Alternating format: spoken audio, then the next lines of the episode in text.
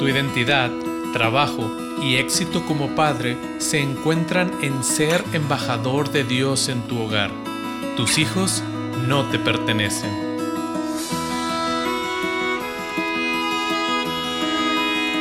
La crianza es un llamado divino, un privilegio inmerecido y sí, un reto enorme. Somos pecadores, criando a pecadores, pero no tenemos que andar solos. Hola, soy Susie Bixby y este es el podcast de Crianza Reverente. Te invito a que caminemos juntos hacia una crianza que exalta a Dios.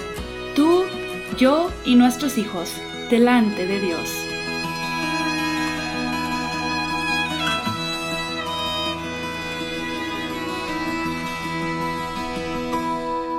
Puedo creer que ya pasaron más de dos meses desde que nos conectamos con ustedes a través de un episodio nuevo. Y aquí nos encontramos en el episodio número 50. Un episodio muy especial porque lanzamos una temporada nueva y un estudio nuevo. Espero que tú te encuentres sano en este momento, provisto de las necesidades básicas de tu familia, pues este año 2020 ha sido para la mayoría de nosotros un año como ningún otro de nuestra vida. Hemos vivido y seguimos viviendo retos y dificultades económicos, espirituales, emocionales. Algunos todavía estamos en algún tipo de cuarentena o aislamiento, intentando seguir con la vida familiar como podamos. Algunos hemos perdido a seres queridos a este virus llamado COVID-19. Cualquiera que sea la situación de cada uno de nosotros, espero que podamos recordar que Dios es fiel y ha prometido darnos por medio de su poder todo lo que necesitamos para la vida y para la piedad, según, de Pedro 1.3. Aferrémonos a esta promesa y confiemos en su diseño y en su poder, no en el nuestro. Y recordemos que esto aplica a nuestra crianza. Estoy segura de que has enfrentado retos nuevos en tu crianza en este tiempo. Nosotros también lo hemos hecho. Por esto sentimos que Dios nos ha guiado a hacer uso de un recurso que ha sido un don de gracia en muchos hogares.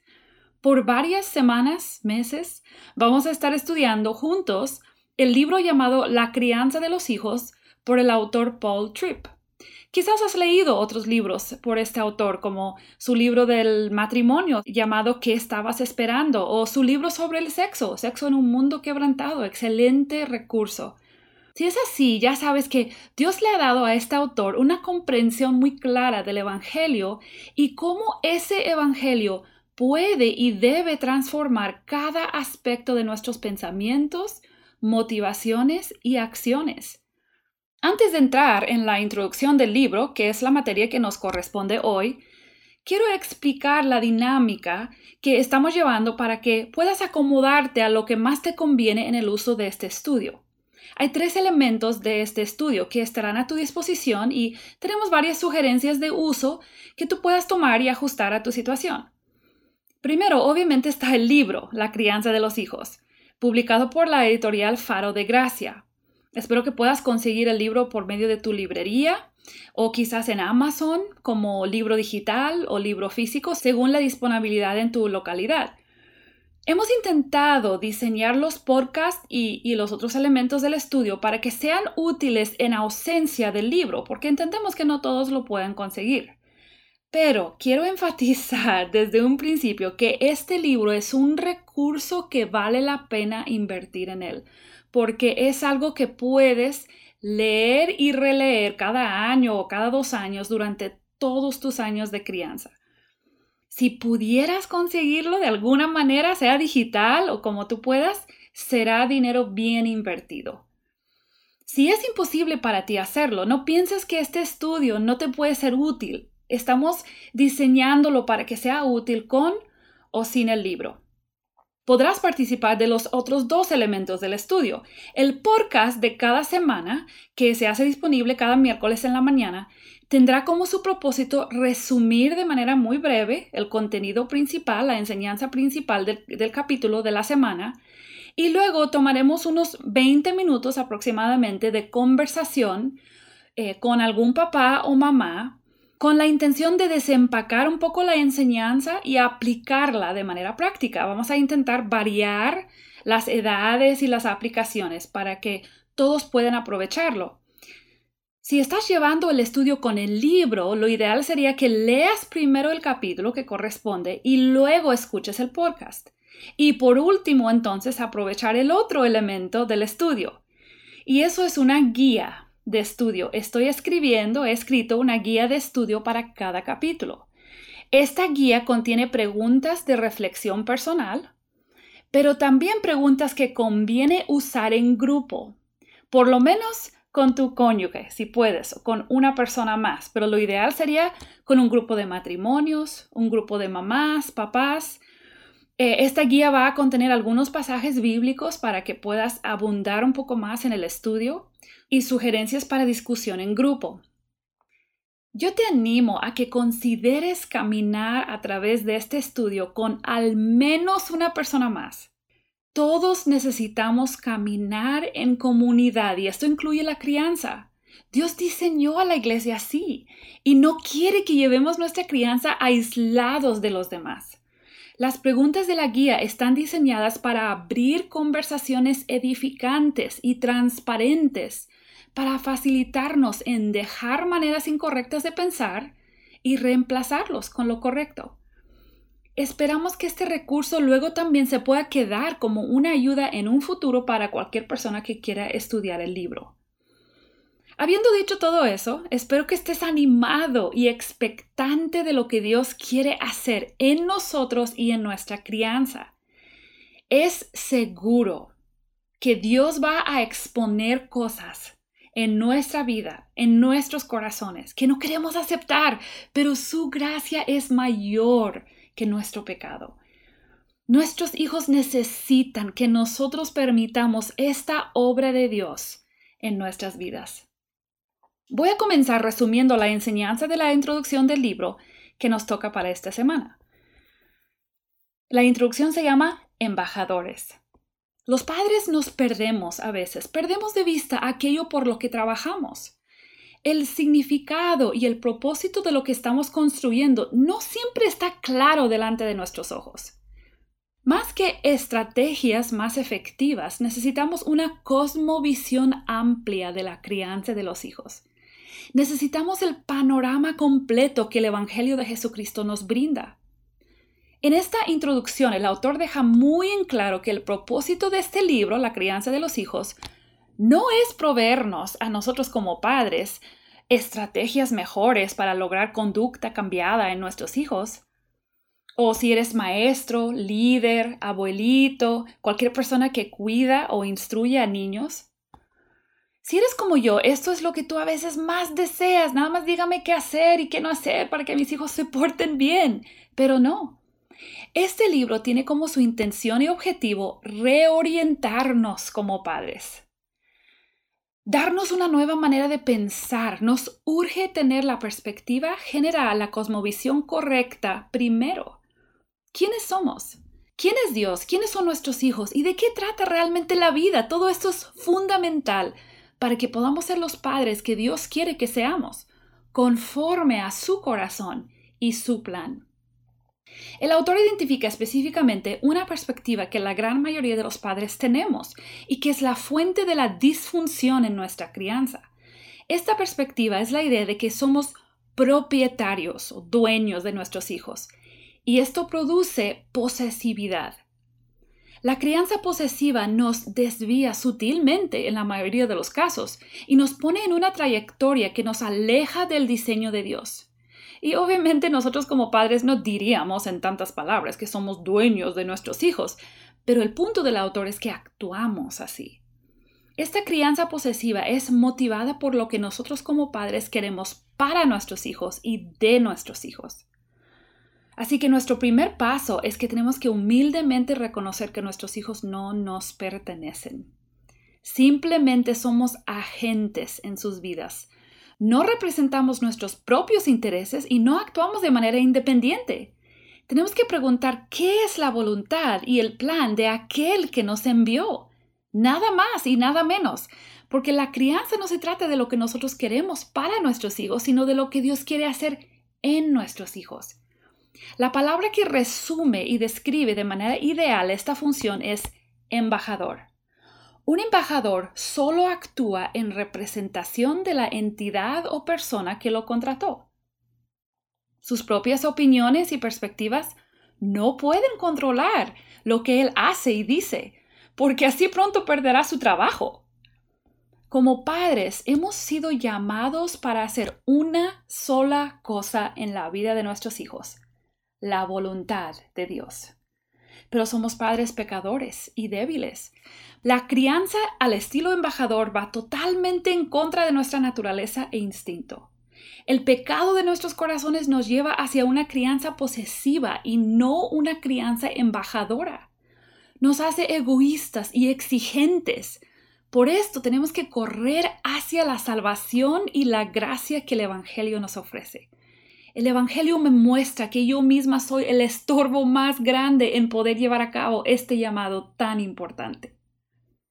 El autor termina esta introducción contrastando de manera práctica la crianza estilo propietario con el estilo embajador. En las cuatro áreas de identidad, trabajo, éxito y reputación, nos ayuda a ver que esta lucha entre sentirme dueño de mis hijos y el estar rendido como embajador de Dios en mi hogar va a ser una lucha constante. Ningún padre está completamente entregado a su rol como embajador. Necesitamos estar evaluando nuestra propia relación con Dios y la perspectiva que tenemos de nosotros mismos y de nuestros hijos para poder estar creciendo cada vez más en este rol como embajador de Dios en el hogar.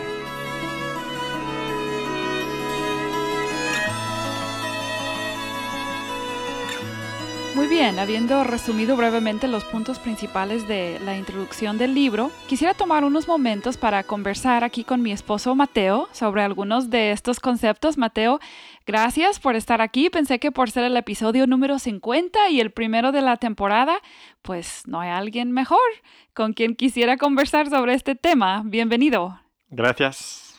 Creo que este concepto de ser eh, un agente de Dios o un embajador de Dios no es exclusivo a la crianza, ¿verdad? ¿Qué, tan fundamental es esta idea en nuestras vidas espirituales en general? Cuando pensamos en quiénes somos y cuando nos damos cuenta de que no somos personas autónomas con autoridad inherente en nosotros de decidir acerca de nuestra vida y nuestro futuro, entonces todo va a cambiar en, nuestra vida. Si pensamos en, áreas de nuestra vida, eh, por ejemplo, en la clase de familia cristiana que enseñó en la Universidad Cristiana de las Américas, eh, hablo con los alumnos acerca del dinero. Y pensamos en el dinero, es mi dinero. Pero la realidad es que uno de los principios básicos en cuanto a nuestras finanzas familiares es que todo lo que nosotros poseemos es de Dios, le pertenece a Dios, todo, no, no un porcentaje, sino todo. Todo es de Dios porque Él es nuestro Señor. Eh, otras áreas de nuestra vida eh, donde esto aplica, por ejemplo, Pablo en 2 Corintios 5, 20 dice que todos nosotros somos embajadores de Dios delante de los hombres, predicando el Evangelio, rogándoles que se reconcilien con Dios. Entonces eso es verdad en todas las relaciones que nosotros tenemos en nuestra vida. Como pastor y predicador, esto es verdad en mi vida. Hmm. Eh, la palabra predicar o predicador eh, en griego es la palabra heraldo. Entonces yo soy un heraldo del rey. Eh, yo tengo la responsabilidad de, de predicar, lo que el rey me ha dicho. Yo no tengo la posibilidad de cambiar el mensaje, de editar el mensaje. Esto es algo que Dios me da. Eh, incluso nuestro tiempo. Nos dice Colosenses eh, que debemos de redimir el tiempo. Entonces nuestro tiempo no es nuestro. En todos los aspectos de nuestra vida, nosotros somos mayordomos, sería otra palabra quizás algo similar, en el sentido de que damos respuesta tenemos que rendir cuentas a otra persona y, es Dios. Dios es nuestro dueño, Dios es nuestro rey. Entonces tengo que dar eh, cuentas a Él. Y todo lo que yo hago, entonces tiene que ser de acuerdo a lo que Él desea, no lo que yo quiero. Eh, el heraldo él, no podía inventar su propio hmm. mensaje. Tenía que decir lo que el rey le decía. El embajador ¿Qué hace? Representa los intereses de su rey delante de otras personas y él no puede negociar un tratado de acuerdo a lo que él opina, sino dentro de los parámetros que su autoridad le ha dado. Mm. Y, eso también nos lleva a un punto muy interesante. Si nosotros somos embajadores de Dios y el embajador representa la autoridad de, de otra persona, entonces, ¿de quién representamos nosotros autoridad? Bueno, obviamente de Dios, pero delante de quién representamos autoridad. Y como padres representamos la autoridad de Dios en la vida de nuestros hijos. Eh, no delante de la sociedad en general, sino como padres en la vida de nuestros hijos. Entonces, yo tengo la responsabilidad de criar a mis hijos de acuerdo a los parámetros, los intereses, los deseos que Dios ha expresado en su palabra. Y luego lo ampliamos un poquito más. Y todo este tema nos recuerda que nosotros somos virreyes de Dios aquí sobre la tierra, en el plan original de Dios. Y, tuvimos un episodio donde hablamos de, esta historia, de, este plan que Dios está eh, llevando a cabo en la tierra. Pero ¿qué hizo Dios? Nos puso en el huerto de Edén como humanos, ¿verdad? Adán y Eva, y ellos fueron creados a la semejanza de Dios porque debían de reflejar las cualidades, los atributos de Dios, y, luego debían de cuidar y cultivar el huerto y expandir el reino hasta que toda la tierra estuviera llena de la gloria de Dios. Y entonces ellos eran los representantes de Dios, los virreyes de Dios aquí sobre la tierra. Y tenían que hacerlo de acuerdo a los parámetros de Dios y tristemente no lo hicieron y eso trajo pues consecuencias catastróficas sobre toda la humanidad. Y cuando pensamos en, el virreinato, eh, quizás donde más históricamente esto aparece es aquí en las Américas, cuando España estaba colonizando las Américas y por la distancia el rey pues obviamente no podía gobernar. Y además lo que observamos es que la comunicación era muy lenta. Entonces tenía que poner un representante que reinara sobre, sobre eso. Entonces desde, desde casi Alaska hasta Costa Rica estaba eh, el virreinato de la Nueva España.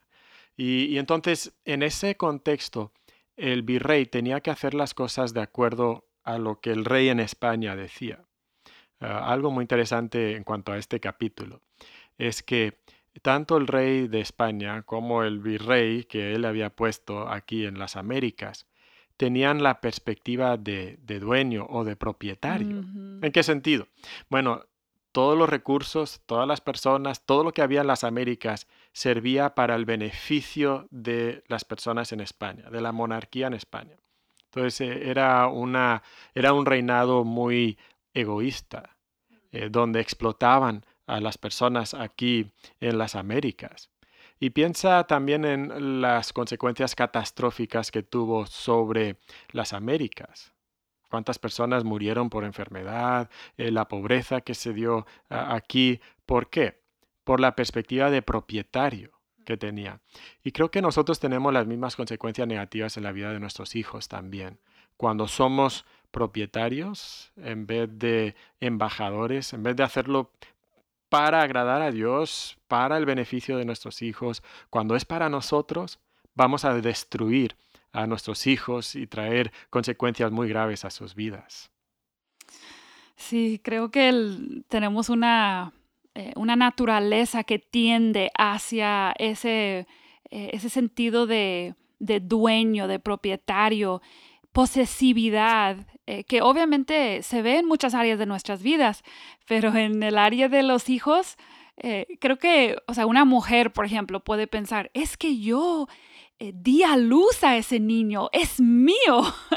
y en cierto sentido, obviamente, Dios me lo dio, pero Dios me lo prestó como su, su representante. Y, y me encanta aquí, bueno, me encanta como el autor Paul Tripp tiene la habilidad de meterse en tu cabeza y se ve que él ha vivido muchas de las mismas experiencias que, nosotros, porque eh, en este capítulo él toma este concepto de, de propietario en contraste con embajador, obviamente Dios llamándonos, como tú acabas de explicar, a ser su embajador. Y él lo, lo eh, nos ayuda a identificar varias áreas de la vida eh, donde vemos esto como un problema. Y, yo lo veo, estas cuatro áreas que él presenta, yo los veo como una progresión. Y comienza con la identidad. O sea, él está diciéndonos em, que si tú tomas tu sentido de identidad, de quién eres, de tus hijos, sintiendo que tú eres dueño de tus hijos, eh, no vas a poder entonces funcionar como embajador. Entonces está el concepto de la identidad. ¿En dónde buscas para encontrar el sentido de quién eres? Y luego eso me lleva entonces, ¿cómo defines el trabajo al que has sido llamado? ¿Qué piensas que ese trabajo debe lograr? Y ahí contrasta lo posesivo con eh, la perspectiva de embajador. Eso nos lleva entonces, bueno, ¿cómo defines lo que es tener éxito? ¿Qué, piensas que es el éxito? Y eso lleva a la cuarta área que es pues tu reputación, lo que piensan otros de ti. Y creo que es de mucha ayuda, obviamente si tú tienes acceso al libro y puedes leerlo, te va a ser de mucha ayuda leer cuidadosamente esta parte. Y yo, pues leyéndolo como mamá, estaba pensando en el primero, que es el de la identidad, cómo las mamás, creo que quizás incluso más que los papás a veces, podemos tomar nuestro sentido de identidad de nuestros hijos. Y quizás, por ejemplo, empieza antes de tener hijos. Una, una mujer puede casarse y pensar, necesito hijos. Y, y para que yo me sienta plena como mujer, necesito tener hijos.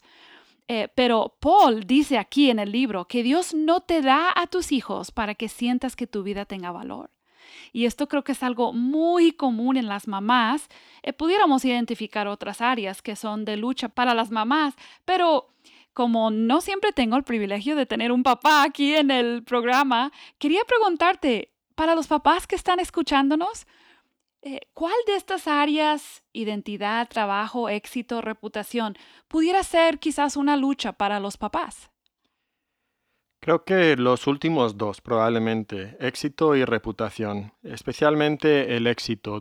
Eh, como padre yo puedo sentir que soy un éxito si mis hijos son ciertas cosas, eh, si han logrado cierta eh, capacidad de ganar dinero, eso es muy común en nuestra sociedad, o algún estatus social, un trabajo de, cierto renombre en la sociedad.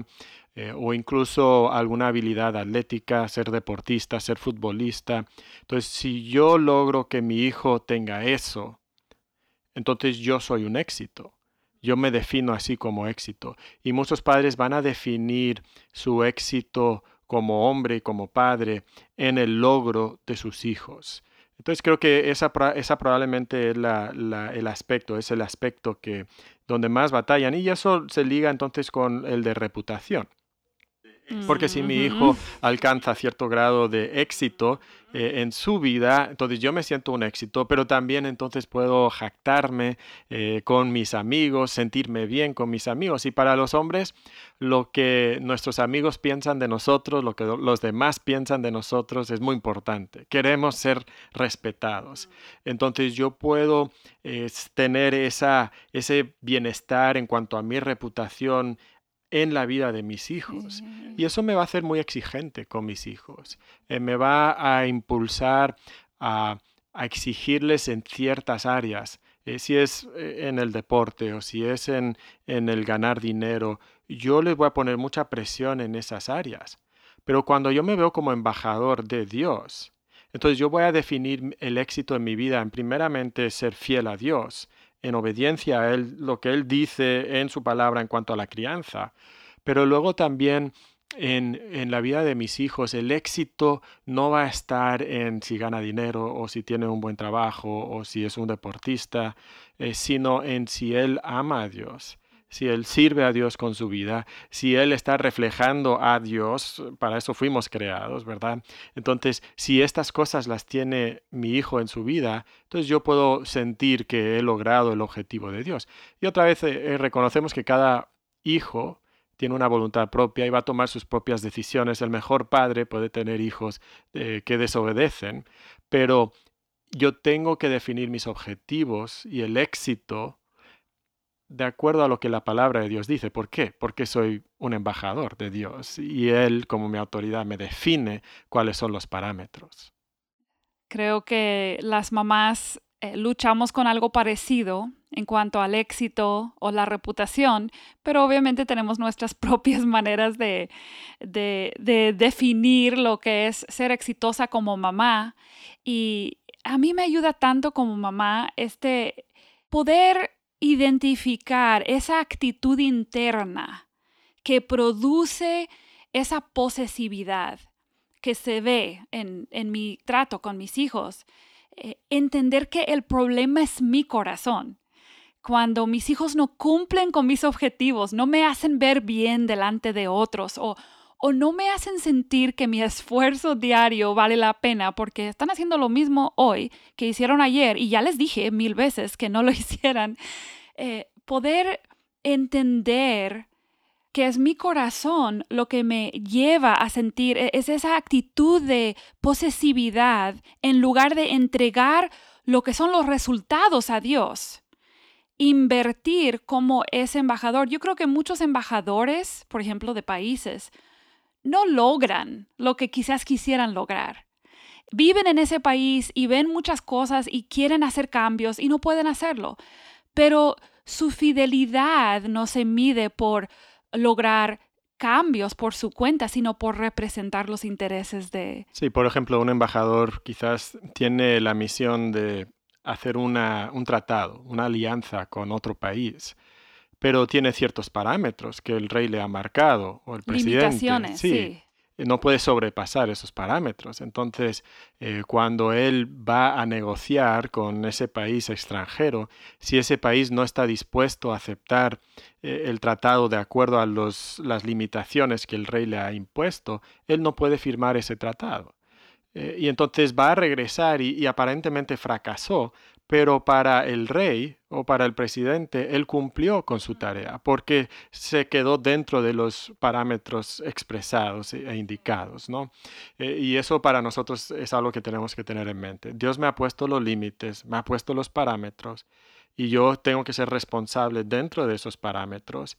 Y luego, incluso si mis hijos no quieren seguir a Dios, bueno, yo por lo menos delante de Dios fui fiel. Quizás a los ojos de los demás ese embajador fracasó por no lograr el tratado. Y quizás a los ojos de los demás amigos y hermanos, incluso de la iglesia, ah, mira, mi hijo no salió tan bien como yo quería y me van a considerar un fracaso, pero mi responsabilidad primaria es a Dios, primeramente, exclusivamente quizás, y tengo que hacer lo que Él dice. Y eso es donde yo tengo que mantener mis ojos, porque mi llamado principal es embajador eh, y Él es mi autoridad primaria. Y Dios no nos ha llamado a, a, cambiar, a transformar a nuestros hijos. Eso es obra de Él. Él nos ha dicho cómo Él quiere usarnos como instrumentos, como dice Paul aquí en el libro, instrumentos en sus manos para lograr esos objetivos que Él tiene en la vida de nuestros hijos que es otro libro muy bueno de Paul Tripp, Instrumentos en manos del Redentor. Sí, sí, puedes conseguir el libro Instrumentos en manos del Redentor por este mismo autor, también es excelente recurso.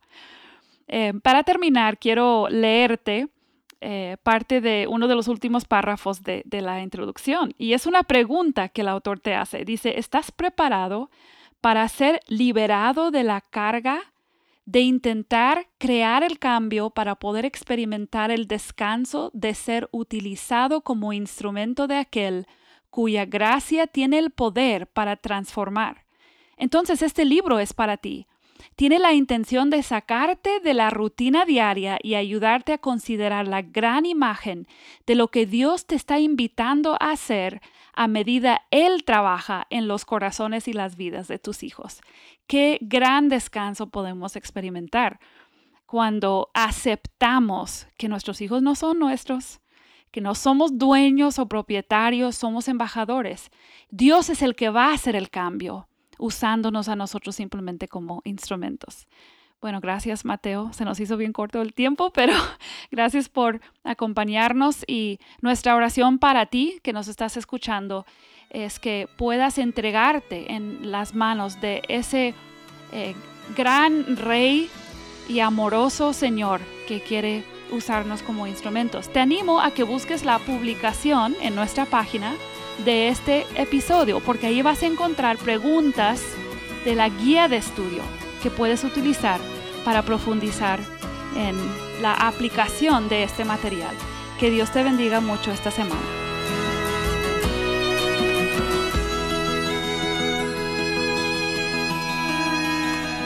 Acabas de escuchar el podcast Crianza Reverente.